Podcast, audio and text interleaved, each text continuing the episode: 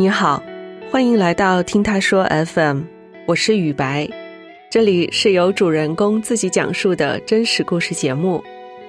上个周末，吴亦凡被刑拘的新闻炸开了锅。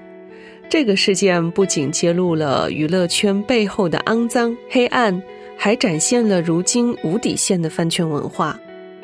吴亦凡被刑拘后，所谓真爱粉、脑残粉们频频放出极端言论，比如考狱警解救吴亦凡、明天北京见、劫法场、筹款、越狱救援等，真是让人哭笑不得。我今天还看到了一段视频，吴亦凡的粉丝们聚集在监狱门口，举着灯牌唱歌应援，非常魔幻。这让我想起啊，不久前我们刚播出的一期节目，讲述者阿韵就是一名追星族，混韩圈已有十一年的他，曾经也是可以为了爱豆无所不为，但现实却让他跌入了深渊。今天我们重播阿韵的故事，听听她都经历了什么。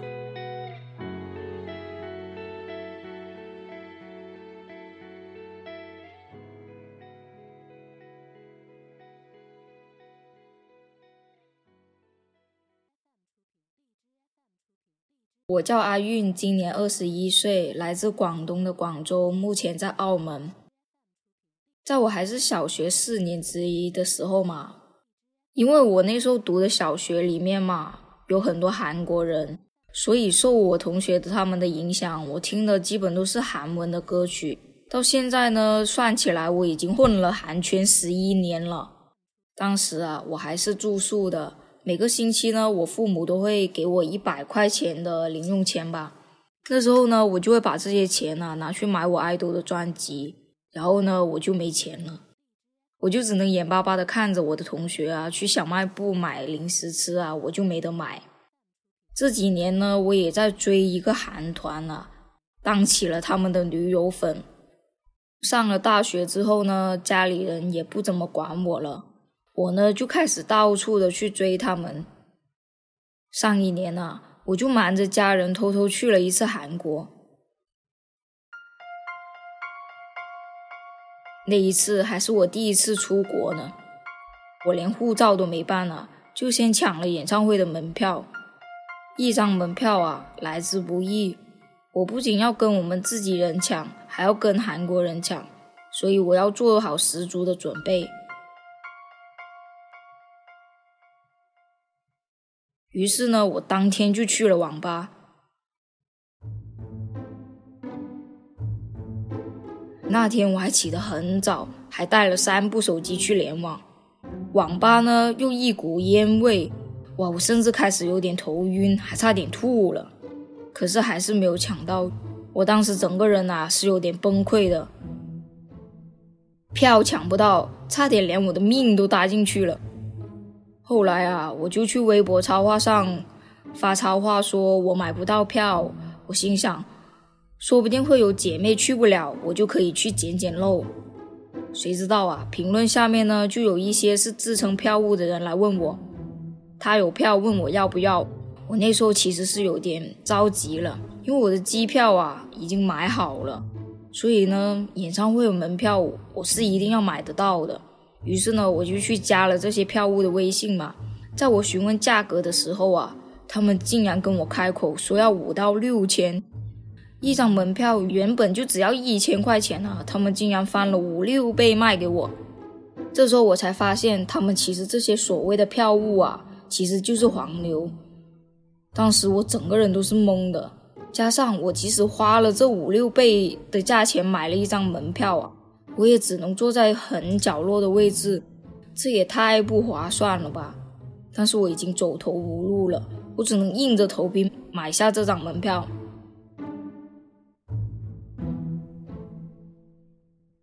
买完门票后的几个星期啊，因为是我自己存的零花钱嘛，已经所剩无几了，我又不敢开口向父母要钱，每天呐就只能吃一包薯片。实在饿得慌的话，就只能靠舍友的投喂了。机票呢，我是买了从香港飞到韩国的，因为要从香港飞的话呢，就会相较于内地飞的话会便宜。我们追星族啊，可以说啊，就是在吃喝玩乐上面呢能省就省，而在追哥哥这方面呢，就是能花就花。我当时为了省钱啊，我还是买的凌晨的机票呢。那天下午啊，我在广州上完课就立刻搭大巴去深圳过关。好巧不巧，那时候就是香港暴乱的那个时期，关口啊比以前监管的更加严密了。好不容易过完关啊，上了机场大巴之后呢，我妈就打电话来了。因为他不知道我要去韩国嘛，我就着急的说：“我还没下课呢，等下再打给你吧。”就挂了他的电话。因为当时我是用普通话跟我妈说的嘛，周围啊有个人听到我说普通话哦，就直接向我翻了一个白眼哦。那时候我就有点害怕了，因为过关的时候嘛，我看到一些墙上哦有一些不好的涂鸦，再加上车刚刚在等红绿灯的时候啊，我就看到了有人在街上游行。我就开始有点担心自己的人身安全了，但也只是担心了一小会嘛。快到机场的时候就没有了，因为我也快要见到自己喜欢的爱豆了。飞机凌晨五点才起飞，而我却早到了五个小时，我就只能在机场睡一会儿。上飞机之后呢，我才发现这架飞机是个小型的飞机，座位与座位之间呢隔得非常窄。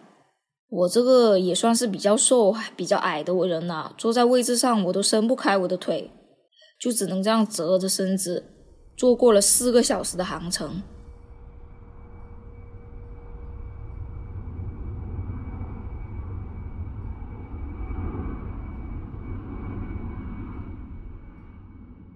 去到韩国之后呢，我就在机场等我在微博上认识的姐妹们，一起去我们租的民宿。那时候我很紧张，因为我跟他们从来就没有见过，也算是第一次面基了。接下来几天我都要跟他们一起住嘛，虽然是喜欢着同一个人，但我还是要提高一点警惕的。我们这次一起的有六个人，但是呢，我们订的民宿呢，房间很小，只有两张小床，所以剩下的四个人啊就要睡在地板上。但是我们行李又有点多。而我只能睡在行李箱上面了，睡在这上面当然是睡不好的啦。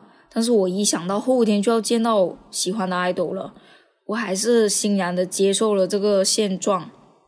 本来是晚上六点才开始的演唱会嘛，而我们呢是会提前一天晚上去到门口排队的，就是为了拿爱豆的周边。这些周边啊都是粉丝他们自己做的，所以数量是非常有限的。可以说是先到先得了，想要的话就必须来得很早，所以我们就打算在那里睡，争取时间拿到。睡的话，就是我们自己带帐篷在那里搭着睡啊。不过最后我们还是没有睡，在帐篷里面聊了一夜有关我们的爱豆。那时候觉得很开心，因为我遇到了志同道合的朋友。看完这场演唱会之后呢，我也觉得我更爱他了。我也想离他更近一步，就开始想我做些什么能够接近他呢？后来我就在推特上认识了一位站姐，他们就是我们的爱豆去哪里都会拿着相机跟着拍的人，就像爱豆的机场照啊、私服啊等等。有时候呢，一个爱豆能出圈能火，全靠他们拍的一张神图啊。他让我跟着他学着拍，我一口就答应了下来。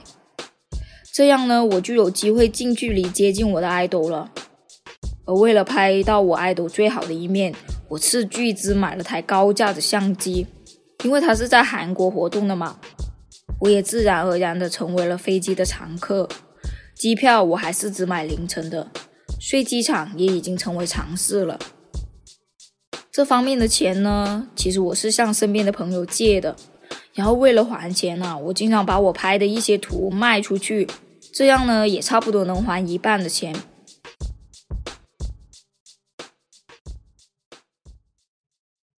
粉丝呢是可以定义自己与爱豆的关系嘛？现在有些爱豆很年轻就出道了，对于这类呢，我们就会称之为养成系粉丝呢，就会说自己是他们的妈妈粉啊，就像妈妈一样看着他们长大。而女友粉呢，顾名思义嘛，就是把爱豆当成了自己的男朋友啊。我们粉丝呢，就只能拼销量，通过买好几张的专辑来表达对自己爱豆的爱。上次我爱豆回归的时候，就是有新歌的时候嘛，我就买了将近七十多张。花了我差不多两万了，这也是我最疯狂的一次了吧。不过还有一次，就是我跟一位饭圈的姐妹拼团买了一百多张的不运回专辑，因为我们拼的是不运回的专辑嘛，邮费呢也省了不少，所以价格呢我个人还是可以接受的。不运回的专辑最后是会以做公益的形式捐赠给韩国当地的学校的。也算是帮爱豆做了宣传了。还有啊，就是我们专辑买的越多，越容易中奖啊。那个奖呢，就是爱豆的签售会了。买的越多呢，抽中我的几率就越大。甚至有些公司啊，还是直接买的最多的那个啊，就可以去了。后来啊，我就发现他其实不是很在乎我们这些粉丝。每次我们跟他打招呼，他都是一副爱理不理的样子。他私下的这副很冷淡的样子，与他在台上热情的他，完全就是两副面孔嘛。我就越想越崩溃。在那之后呢，我也觉得更彷徨了。我在想，我之前为他做这么多是为了什么呢？就是为了看他对我冷淡、视而不见的样子吗？我不相信这是他，真实的他怎么可能这么没礼貌啊？我突然也不知道自己为什么要来韩国了，突然有点不开心了，内心也有点焦急了。这种感觉困扰了我好几个月，身边的朋友也在劝我快点退圈吧，可是我做不到。我没有办法想象到没有他的生活，这种满腔的爱意原来是假的吗？甚至无法被正视的感觉真的很痛苦，我无法平衡我的生活和他。这不仅让我的生活变得很混乱，我也经常忘记我要去干什么或者要做什么。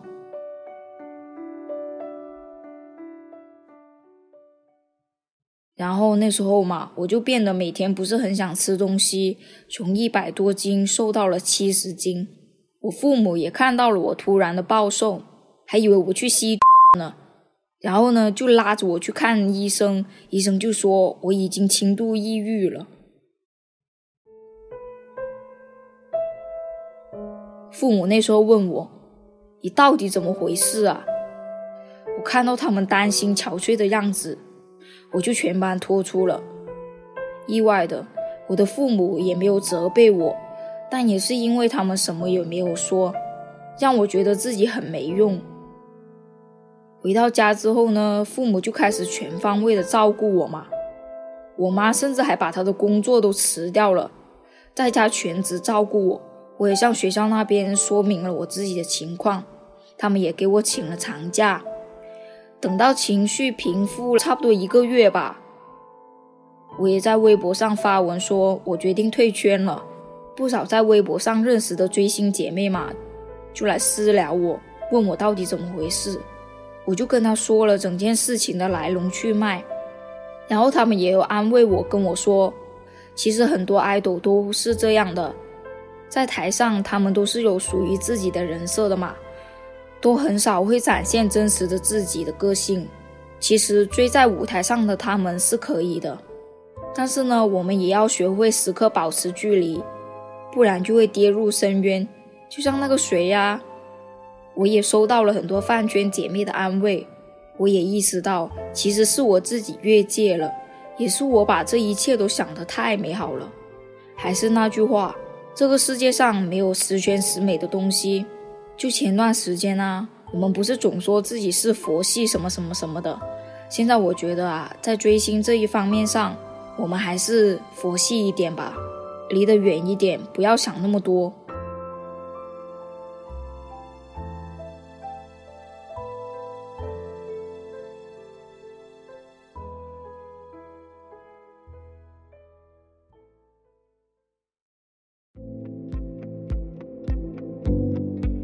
你对如今的饭圈文化怎么看呢？欢迎在我们的评论区留言。希望每个人都能理性追星，并且拥有正确的价值观，不至于在畸形的粉丝文化中迷失自己。你现在正在收听的是真人故事节目《听他说 FM》，我是主播雨白。跟本故事有关的更多的细节、图片和文字，我们都在微信公众号“听他说 FM” 同步推送，欢迎关注。如果你想分享你的故事，或是倾诉你的困惑，请跟我们联系。愿你的每个心声都有人倾听，每个故事都有回音。